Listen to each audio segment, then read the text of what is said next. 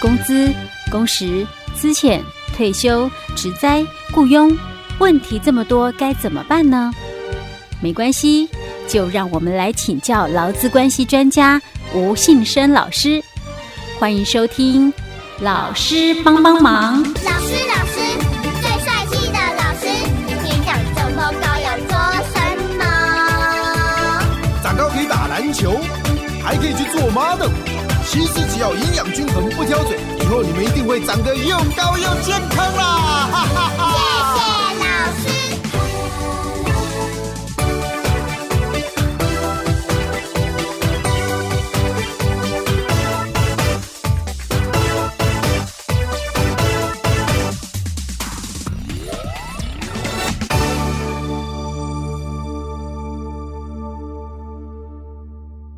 好，老师帮帮忙，我们为您邀请到劳资关系专家吴信生老师，老师您好，佳慧你好，听众朋友大家好。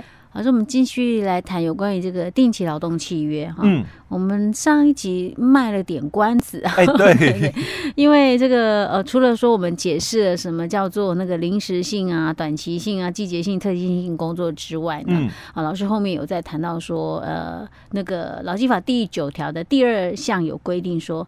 定期契约届满之后，好，如果有下列情形的话，就视为不定期契约，对不对？嗯，那其中第一项比较没大家都看得懂，就是定期契约满的时候，劳工继续工作，然后雇主没有表示反对。嗯，好，那这个就是视为不定期了嘛，哈。对。第二条，哎，大家要听清楚哦。嗯。就是虽然有另外在订新约了，对，可是重新再订契约的意思。对对。嗯。但是前后劳动契约的工作期间超过九十天啊，就是这个我看不太懂。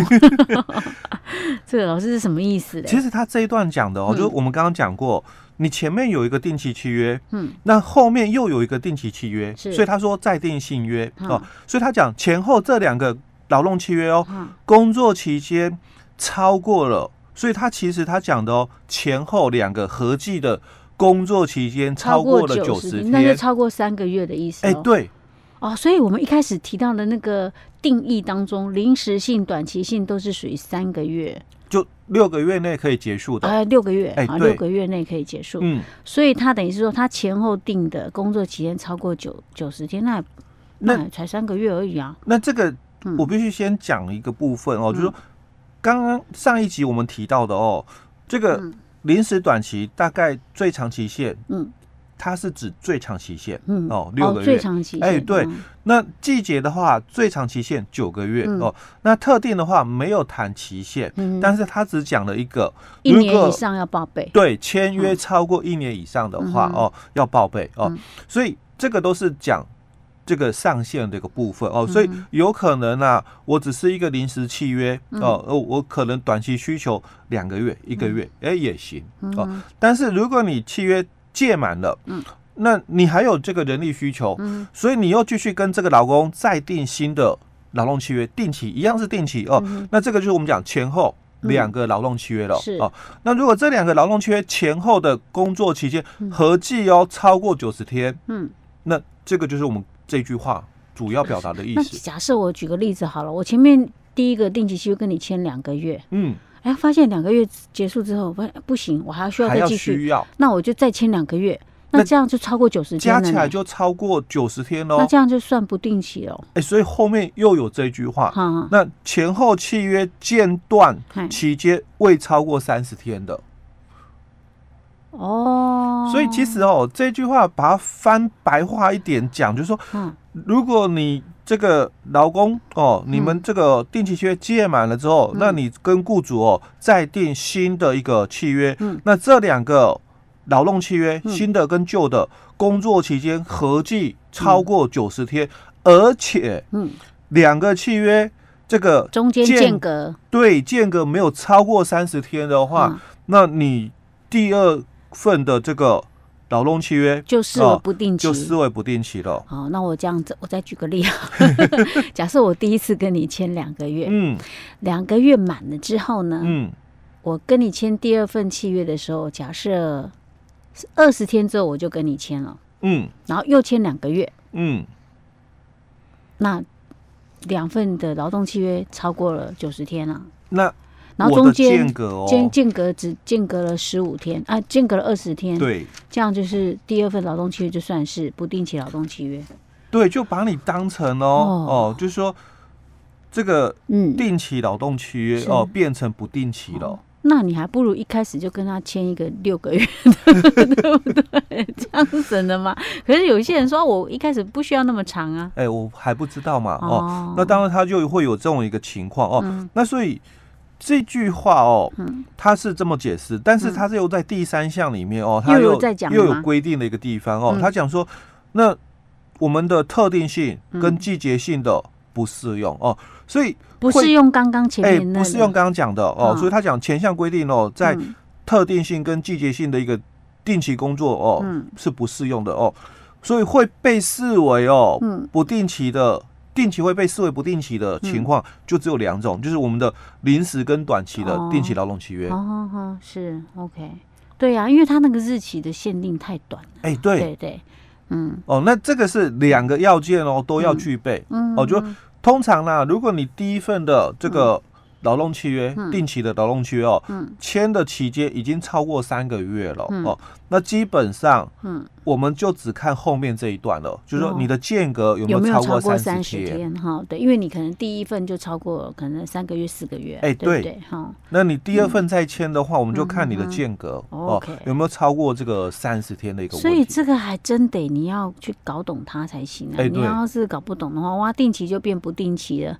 这下子你如果说你又认为它是定期，然后等到时间到了，你说叫人家走路，对人家就跟你要资遣费。对，那就有争议喽 哦。所以这个部分哦嗯，也不是说我们一般人搞不清楚哦。嗯，那其实有时候连嗯法官哦，都搞不清楚啊、他也不是很了解，所以我哦来讲一个解释令哦。嗯这是八十九年的一个解释令哦。嗯那他就问哦，嗯有继续性工作怎么去认定哦？那这就是我们这个法院哦嗯，行文给这个哦，劳委会。是哦，啊，请他们哦去嗯解释什么叫做有继续性哎呦，工作。好难得哦！法院新闻给嗯当时是劳委会，对劳委会哦。